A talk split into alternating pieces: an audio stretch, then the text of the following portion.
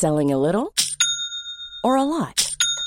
Shopify helps you do your thing however you cha-ching. Shopify is the global commerce platform that helps you sell at every stage of your business. From the launch your online shop stage to the first real life store stage, all the way to the did we just hit a million orders stage. Shopify is there to help you grow. Shopify helps you turn browsers into buyers with the internet's best converting checkout.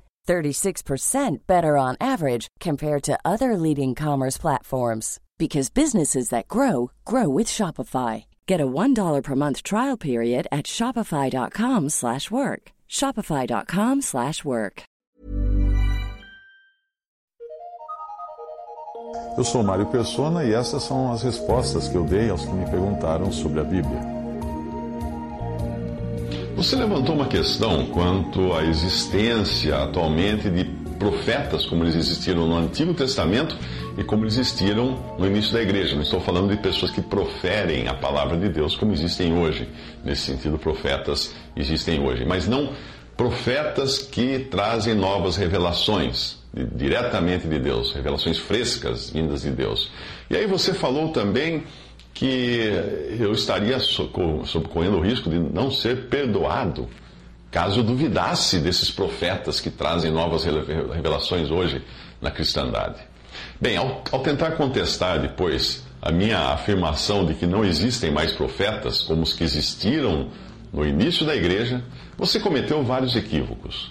Talvez o mais, mais grave tenha sido considerar que a revelação de Deus não esteja completa ao dizer que muita coisa que Deus disse não está na Bíblia. E você usou um número, a enésima potência de possibilidades de coisas que Deus teria dito que não está na Bíblia, então ele iria dizer agora, obviamente, para esses novos profetas, esses que trazem revelações fresquinhas diretamente de Deus. Isso dá margem para que os modernos falsos profetas apresentem suas revelações ou profetadas como se fosse palavra de Deus. Em tom ameaçador, você também escreveu que eu estou incorrendo no pecado sem perdão, por eu estar duvidando desses profetas modernos do meio pentecostal, sejam eh, duvidando que eles sejam inspirados pelo Espírito Santo.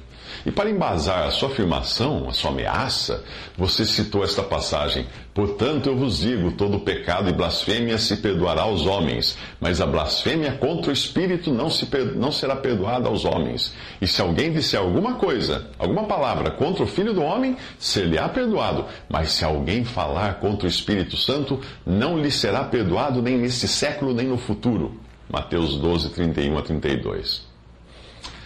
A ameaça de blasfêmia contra o Espírito Santo é uma, é uma forma de terrorismo psicológico. É essa ameaça que você fez. É uma forma de terrorismo psicológico bastante usada nas denominações pentecostais. O raciocínio que os líderes pentecostais tentam incutir nos seus seguidores é esse: se o pastor prega inspirado pelo Espírito Santo, então quem contesta o pastor o que o pastor diz, inspirado pelo Espírito Santo, está pecando contra o Espírito Santo e, portanto, será condenado ao lago de fogo por não ter mais perdão para essa pessoa. E esse raciocínio continua. Quem deixar a igreja daquele pastor também sofrerá a mesma pena pelo mesmo motivo. Hum.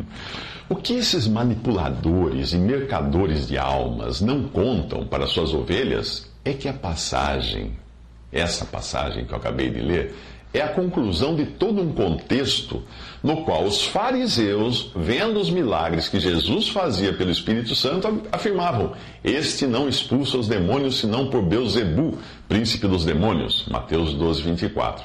Portanto, a menos que alguém renegue completamente a obra do Espírito Santo, que hoje é convencer o homem do pecado, da justiça e do juízo, como está em João 16, 8 a menos que a pessoa faça isso, que, que decida não crer de jeito nenhum em Cristo, é impossível alguém ficar privado de perdão nos mesmos moldes daquilo que os fariseus fizeram. Pois para isso seria necessário que Jesus estivesse na terra hoje fazendo milagres, como era o caso ali daquela passagem. Ele estava fazendo os milagres e os fariseus falando, ele faz milagres por Satanás, por meio de, de Satanás. Claro que uma pessoa assim não teria perdão, de jeito nenhum. Falar que o Filho de Deus, o Cristo, que estava na terra, fazendo milagres, Estava fazendo aquilo por, por meio de Satanás. Como alguém poderia ser perdoado de, de tamanha, tamanho pecado? Ao negar que a revelação de Deus esteja completa, que foi outro ponto seu, obviamente, para dar assim carta branca a qualquer um que se declare profeta no mesmo nível do que nos, daqueles que nos deixaram as escrituras do Novo Testamento, você atropela a afirmação de Paulo que escreveu: Regozijo-me agora no que padeço por vós e na minha carne cumpro o resto das aflições de Cristo pelo seu corpo, que é a igreja, da qual eu estou feito ministro, segundo a dispensação de Deus que me foi, que a mim foi concedida para convosco, para cumprir ou cumprir ou completar a palavra de Deus, o mistério que esteve oculto desde todos os séculos e em todas as gerações e que agora, no momento de Paulo que escrevia isso, foi manifesto aos seus santos. Colossenses 1, 24 e 26.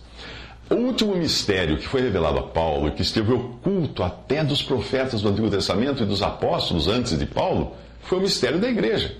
Ele escreve: A mim, o mínimo de todos os santos, me foi dada esta graça de anunciar entre os gentios, por meio dos evangelhos, as riquezas incompreensíveis de Cristo e demonstrar a todos qual seja a dispensação do mistério que desde os séculos esteve oculto em Deus que tudo criou por meio de Jesus Cristo, para que agora, pela Igreja, a multiforme sabedoria de Deus seja conhecida dos principados e potestades nos céus. Efésios 3, de 8 a 10.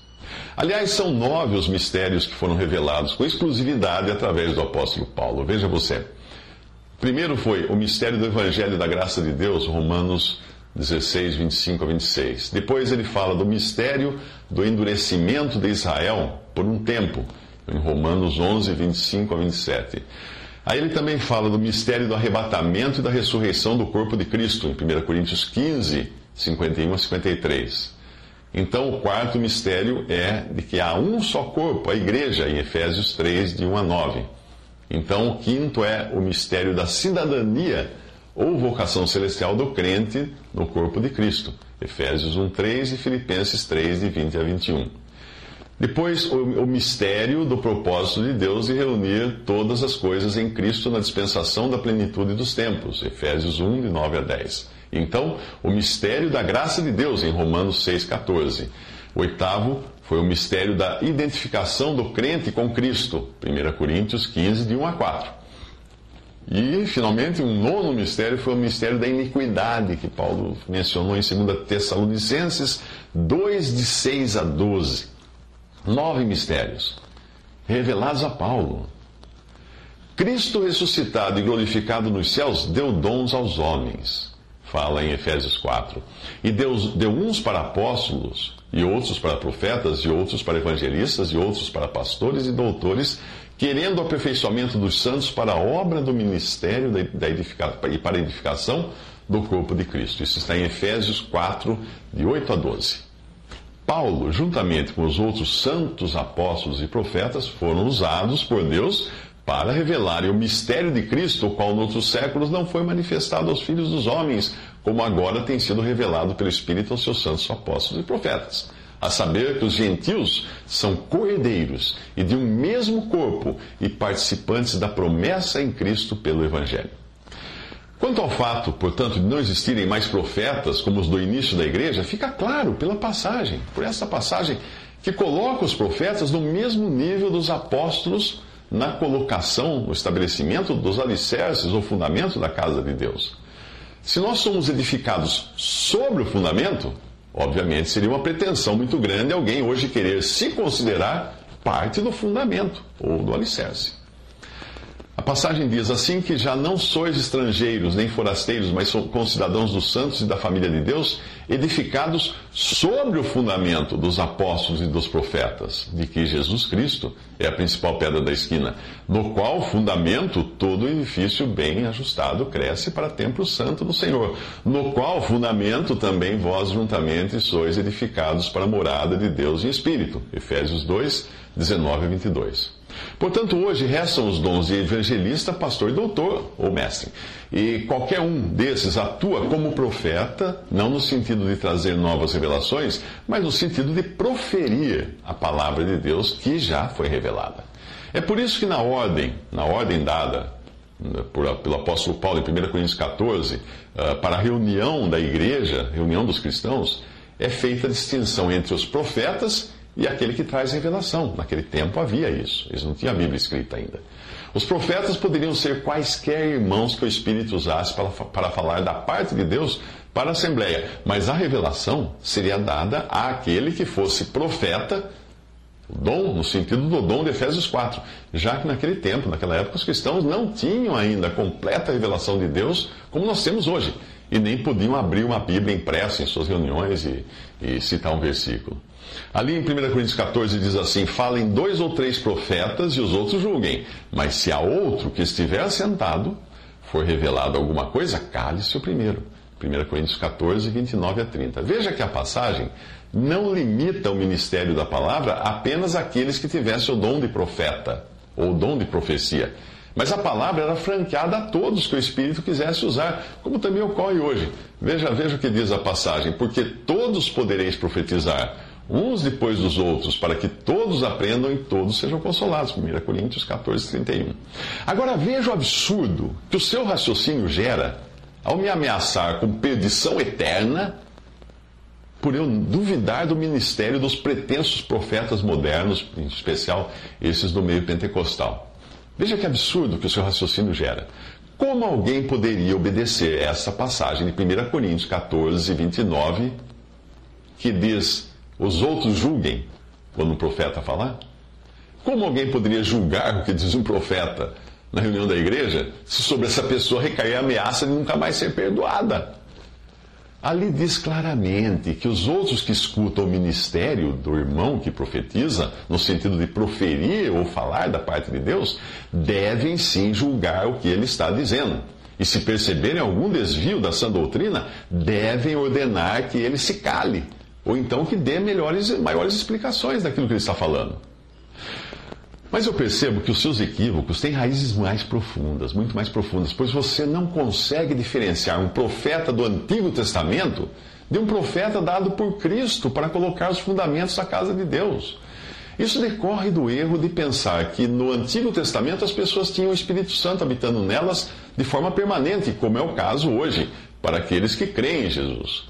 Para tentar provar a sua tese, você citou 1 Samuel 10, 10, que diz que o Espírito de Deus se apoderou, ah, se apoderou de Saul, que profetizou no meio dos profetas de Israel. Citou também a passagem de Juízes 14, 6, quando o Espírito do Senhor se apossou de Sansão, capacitando Sansão a despedaçar um leão. Mas você se esqueceu de citar Números 22, 28, quando o Senhor abriu, abriu a boca da jumenta da jumenta de Balaão, e ela profetizou. Certamente você não acredita que o Espírito Santo tenha habitado naquela jumenta, mas você há de concordar comigo que aquela era uma manifestação excepcional e passageira, como eram os demais casos de homens usados pelo Espírito Santo no Antigo Testamento. É por isso que Davi roga a Deus, no Salmo 51, 11, não retires de mim o teu Espírito Santo.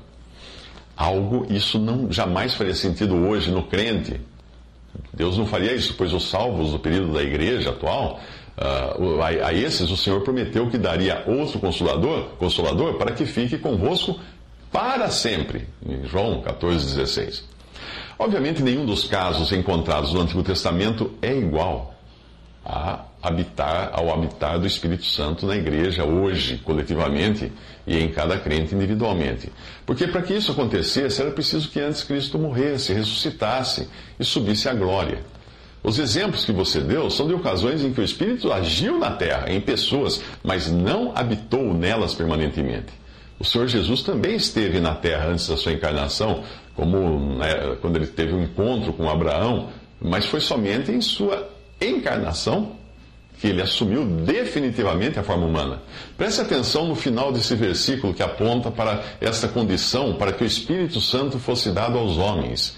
E isso disse ele do Espírito que haviam de receber os que nele crescem, porque o Espírito Santo ainda não fora dado por ainda Jesus não ter sido glorificado. Isso está em João 7,39.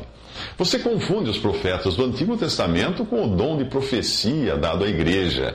No Antigo Testamento, uma jumenta profetizou para Balaão, porque Deus usava homens e até animais como instrumentos para falar por intermédio deles. Mas isso nada tinha a ver com os dons dados aos homens, dados aos homens na atual dispensação da igreja. Para que os homens recebessem os dons de apóstolo, profeta, evangelista, pastor e doutor, Cristo precisava antes morrer, ressuscitar e subir aos céus. Por isso diz: subindo ao alto, levou o cativo o cativeiro e deu dons aos homens. E ele mesmo deu uns para apóstolos, e outros para profetas, e outros para evangelistas, e outros para pastores e doutores. Efésios 4, de 8 a 11. Ao dizer que Paulo nos aconselha a buscar de Deus o dom de profetizar, Talvez você esteja se referindo a 1 Coríntios 14, 1, que diz assim: Segui o amor e procurai com zelo os dons espirituais, mas principalmente o de profetizar. Se você verificar o texto grego, verá que a palavra dons não existem nos originais nessas passagens eh, desse capítulo, mas foi introduzida essa palavra dom uh, apenas para dar mais sentido à frase, a qual deve ser lida assim pelo original: Procurai com zelo os espirituais mas principalmente profecia. John Nelson Darby coloca dessa maneira a tradução dessa passagem: procurai com zelo as manifestações espirituais, porque nada do que é dito nesse versículo e nos seguintes desse mesmo capítulo tem a ver com os dons dados por Cristo, em Efésios 4. Mas aqui são manifestações do Espírito Santo, que são geralmente momentâneas e por isso, por isso melhor traduzidas como manifestações porque elas acontecem em um determinado momento.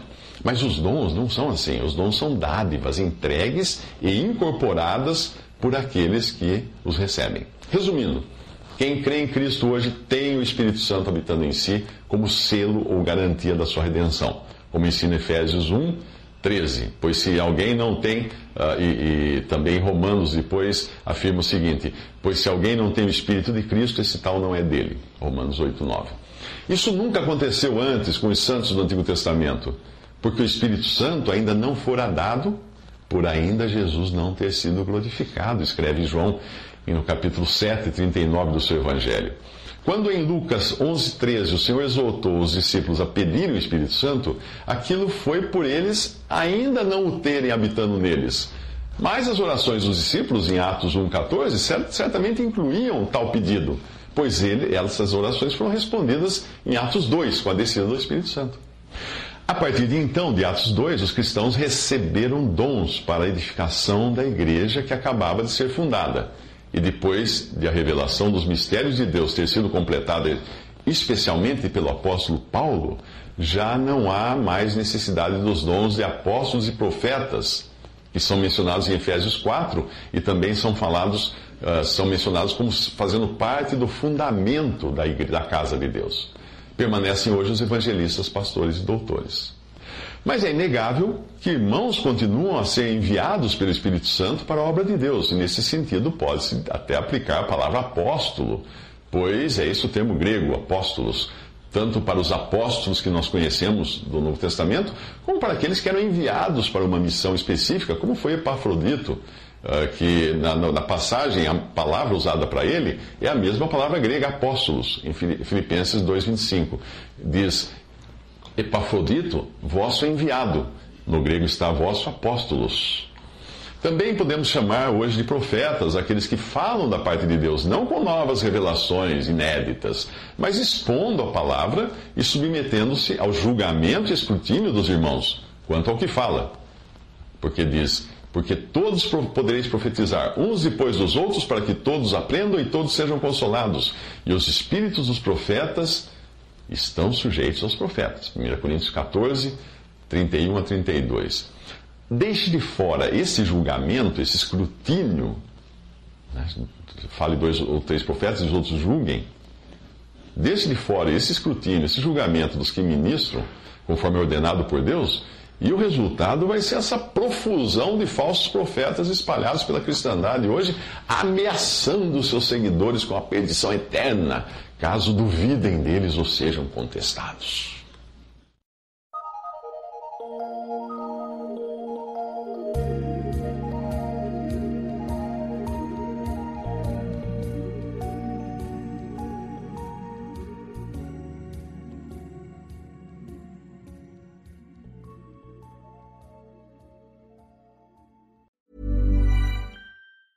Planning for your next trip?